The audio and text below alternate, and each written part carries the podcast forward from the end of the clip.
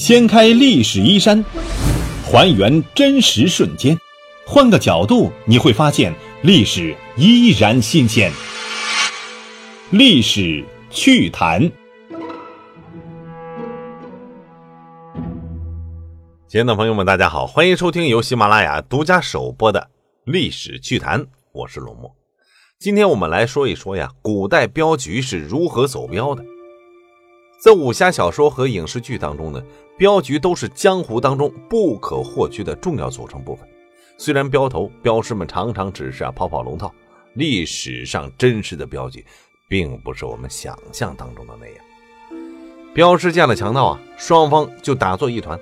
无论是镖局镖师，还是绿林好汉，都是江湖当中的朋友。因此，更多的时候冲突啊，都能通过谈判化干戈为玉帛。历史学者杨金涛先生对这件事儿呢有自己独到的研究。对于镖局的起源，学者们甚至现在存有争议。驿站通常被认为是镖局的前身，不过驿站呢只为官府提供服务，普通老百姓是没有权利使用这个公共资源的。到了明末清初，商品经济逐步发展起来了，各地商人间的生意往来也是越来越多，结算的数额也是越来越大。那么，一个山东老板要买一大批苏州的丝绸，怎么实现一手交钱一手交货呢？只有依靠镖局，让他们把银子拉过去，再把货物呢运回来。一个镖局通常包括老板、总镖头、镖头、镖师、掌柜，还有烫子手，还有杂役。很多时候，老板兼总镖头，他们通常是名震一方的江湖大佬，不仅武功好，人脉也广。镖局的生意固然是。刀头舔血，靠镖师们的一身武艺讨饭吃。但行走江湖总不能见人就打，不然呢，双拳难敌四手，早晚要栽在强盗手里。所以走镖时候还得要靠总镖头的面子，让绿林好汉自动的退避三舍。要想开镖局，还有一个重要的条件：资本。你要是没有足够的固定资产或者是银行存款，万一你的这个保的镖被强盗给劫了啊！这镖局赔不起，那么雇主的货物不就打漂了吗？镖局没有一个阔绰的门面，雇主也不会让你来保大哥的镖的，怕镖局把货物一收，再来个监守自盗。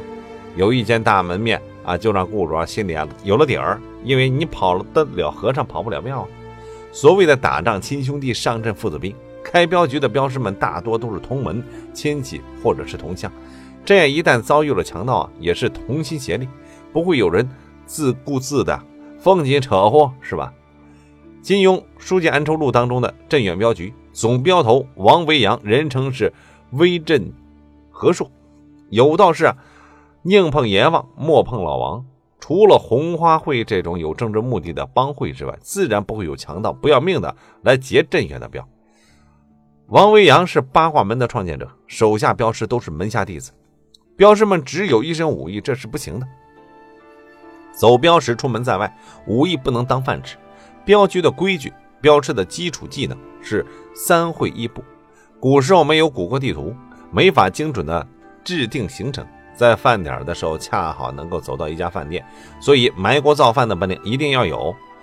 走一趟镖，走南闯北，或许是几个月，脚下不能没有一双合适的鞋，那么修鞋自然要会的。第三个就是要会理发，路上风尘仆仆，到了一个地方，要是没有点化妆的本事，会让人啊小瞧的。这个一步说起来有点可笑啊，竟然是不洗脸。塞外气候恶劣啊，不是严寒酷暑，就是呃沙尘飞扬，所以啊不洗脸呢成了对皮肤的一种保护。我们在电视剧上看到那些走西口的生意人，身穿皮袍，一个个灰头土脸，这个是有道理的。镖局业务按任务来分，有行程镖和看家护院镖。行程镖有水路镖和旱路镖，按所保类别分，有金镖、货物镖、人身镖，还有信镖。按时间来分的话，则有年镖、季镖、月镖和短期镖。商人选定镖局的一项服务，先要到镖局签订合同啊，说好押运的是什么东西，规定好这趟走下来付镖局多少镖礼，从什么地方出发。到什么地方交货，路上需要多少天？路线一定是选总镖头朋友多的那条路。万一货物在路上有什么闪失，镖局啊要赔偿多少，一项一项都要在合同当中写明。山西平遥的著名镖局同兴公镖局，它的行情是每保一万两白银，它这个镖啊收五十两白银的酬金。此外，根据路程不同，还要按里数计价。同兴公镖局接过一笔镖局史上最大的买卖，啊，八国联军进军之后，慈禧和光绪匆匆西逃，曾将九十三万两白银交给了同兴公镖局，让他们押到西安。办完这趟黄差之后呢，老佛爷亲赐了一块是奉旨义序的匾额。镖局收到的镖礼可不少，不过镖师们的工资却不很高。镖局给镖师的。这个标准是什么呢？除了保吃保住之外，每一个月发放四五两银子，年底的时候呢，还有分红作为年终奖。镖师们到达目的地之后呢，雇主如果是给一些小额的打赏，都是啊很难得的外快了。行军打仗，帅旗啊重要性不言而喻。这保镖也是，镖旗就是镖局的象征。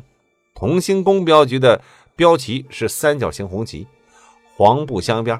旗边上有九个边旗，意思是标走华夏九州。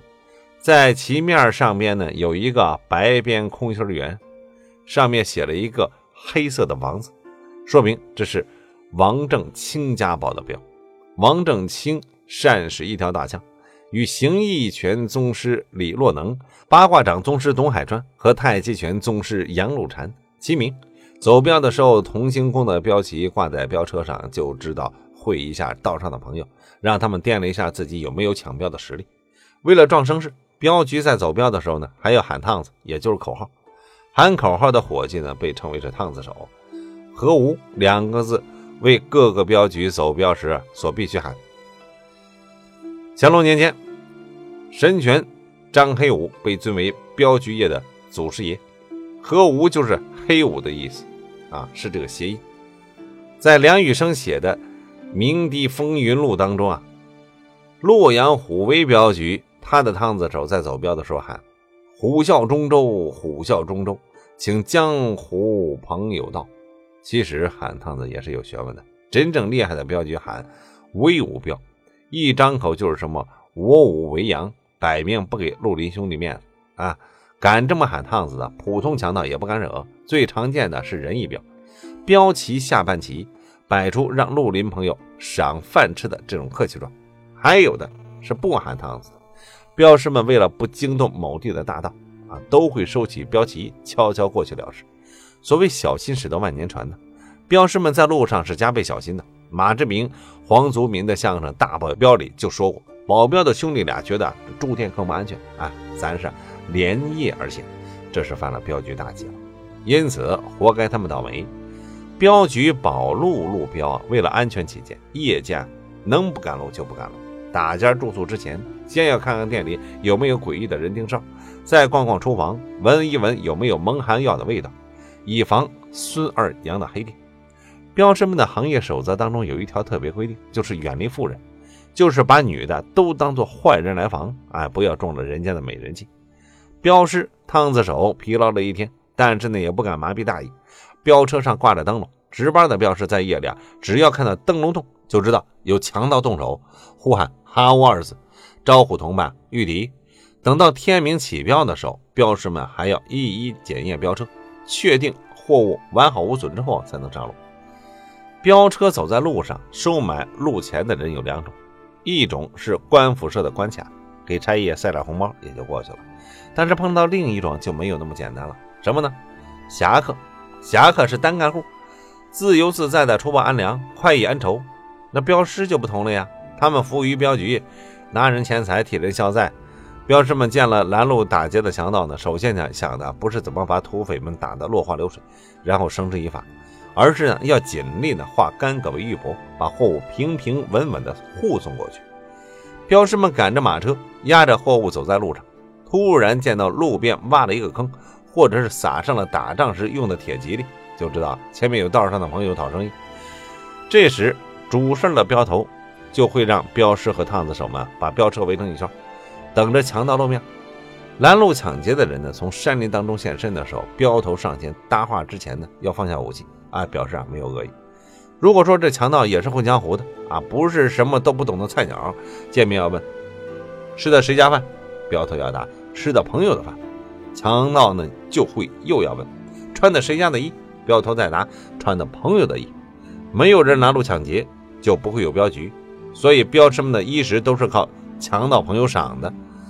镖局方面一边客客气气的按规矩来，强盗呢不好，不管三七二十一的杀过去。双方一套关系，或者是同乡，或者是各自门派之间有瓜葛，没准就互道一声误会，就交上朋友了。也不是所有的强盗都守规矩。要是镖师遇到硬茬，说一句：“啊，朋友听真，我乃县上朋友，你是绿林兄弟，你在林里，我在林外，都是一家。”强盗回一句：“不是一家。”镖师这时候还要耐着性子再说：“五百年前聚是不分，是朋友吃肉别吃骨头，吃骨头的别后悔。”要是强盗还不走，那镖头啊就没办法了，喊一句：“众家兄弟一起打响！”好，这就要手底下见真章。即使万不得已，镖师和强盗动上手了，双方也都有留有余地，不会拼个你死我活。大家吃的都是江湖饭。低头不见抬头见，一旦打个头破血流，结下梁子，以后就不好见面了。如果是绿林朋友，给个面子，肯让出一条路，那以后这些强盗到了镖局的地头上，镖局也要给予招待和帮助的。除了押镖以外，看家护院也是镖局的另外一个业务。镖师当保安，也要严守行规，比如不能进入女眷的后院。夜间，镖师坐在屋子里面，一听到什么风吹草动。纵身一跃就能够来到院子当中，镖师这个时候就算是看到了盗贼，也不能抄兵器就冲上去，还是要按照江湖规矩说一道啊。有挂住持，拉杆靠山的面上有朋友，不必风摆草动，能可远采，不可近寻。面上朋友听真，你若不仁，别说我不义，是朋友顺风刮去。强盗就说了：“你靠到哪座山？”镖师答：“我靠四大名山。”盗贼问。何谓四大名山？镖师回答：“朋友义气为金山银山，我看朋友重如泰山，相会如到梁山。”对话落在江湖义气上，普通的盗贼呢，或许要就此走了。镖师呢，三言两语就保了这一家子的平安。除了上面我们说到的山西同兴宫镖局之外，还有啊，会友镖局、呃，昌隆镖局、广盛镖局等等。会友镖局的创始人是宋彦超，以一套。三皇炮锤拳享誉武林。他早年投身呢神机营，被授予了五品顶戴。后来在北京前门外粮食店这个街道上呢，创办了京都会友镖局。他曾接到过李鸿章家的业务，帮李鸿章呢看家护院。镖师李尧臣自创无极刀法，亲手训练出了二十九路军的大刀队。创建昌隆镖局的人左昌德也是大有来头。左昌德年轻的时候和豫勇镖局的总镖头张德旺学习绵掌，后来呢在杭州创业，开办了自己的镖局。道光二十四年，昌隆镖局为江苏的巡抚押运苏绣七擒图到北京进贡给皇帝。左昌德得到御赐黄马褂一件，镖旗一面这样的赏赐。有了这样一层关系啊，不管是各地的。官府衙门还是绿林好汉啊？谁要是难为了这个昌隆镖局，那当真就是太岁头上动土了。镖局与镖局之间是同行，但不是冤家，江湖上还是一起为先。有一次，同兴宫镖局走镖的时候丢东西了，王正清请左昌德出手相助，最后呢是找回了货物。这山西祁县广盛镖局总镖头戴二驴啊，人称是神拳，在电视剧《呃乔家大院》当中。乔致庸曾请老英雄出山，一同对付刘黑七。戴二驴呢，武艺高强。从一个故事当中，我们就可以看出来，江湖规矩，不管是什么镖局，到了武术之乡沧州，也都不能喊烫子，不然就会有关公门前耍大刀的这个意思。有一次，广盛镖局押镖到了沧州，一个新入行的烫子手不懂规矩，就喊起了镖局的烫子啊，这个。沧州功力拳宗师伊玉文等三人听说之后呢，就前来找戴二驴，让这个镖局啊给个说法。戴二驴啊，好话说尽了。沧州的几位武术人士呢，啊，就是不肯讲和，执意要向戴总镖头啊讨教两招。戴宗理无奈之下，只好出手将三个人一一撂倒，扬名沧州。在清朝中期，镖局的生意一度十分红火。由于镖师们的传扬，武术呢也到了到了这个长足的发展。镖局走向衰落是有三个因素决定的：第一就是票号，也就是早期银行的兴起，让生意人不必再把成箱的银子打包运输，只要拿一张银票就能够在各地提取现金；其次，现代交通工具兴起。光绪二年，英国人修建了中国第一条运输铁路——淞沪铁路。其后呢，杭衢铁路、京张铁路相继开通，镖局从陆路押运货物的生意是急转直下。第三，晚清以来，刀枪剑戟这些传统兵器开始被历史淘汰了，江湖逐渐瓦解，武术和这个义气成为了小说一些情节了。道光十年。广盛镖局的关张为镖局敲响了这个警钟。光绪、宣统年间，一批这个镖局倒闭。同兴宫镖局啊比较厉害，一直坚持到了民国三年，最终呢还是无力对抗潮流，结束了半个多世纪的经营。但是有一样，镖师们除了一身武艺之外呢，也不会有其他的技艺。那失业之后呢，都改行做了别的了，干嘛呀？专职护院，保镖。好。关于古代镖局如何走镖，今天就说到这里，感谢大家的关注收听，下期再见。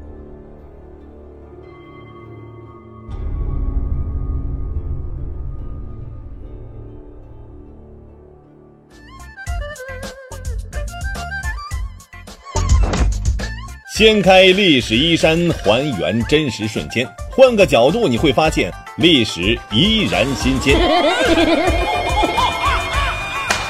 历史趣谈，主播龙墨，编辑老马，后期混音雨林狼。感谢您的关注收听，咱们下期再见。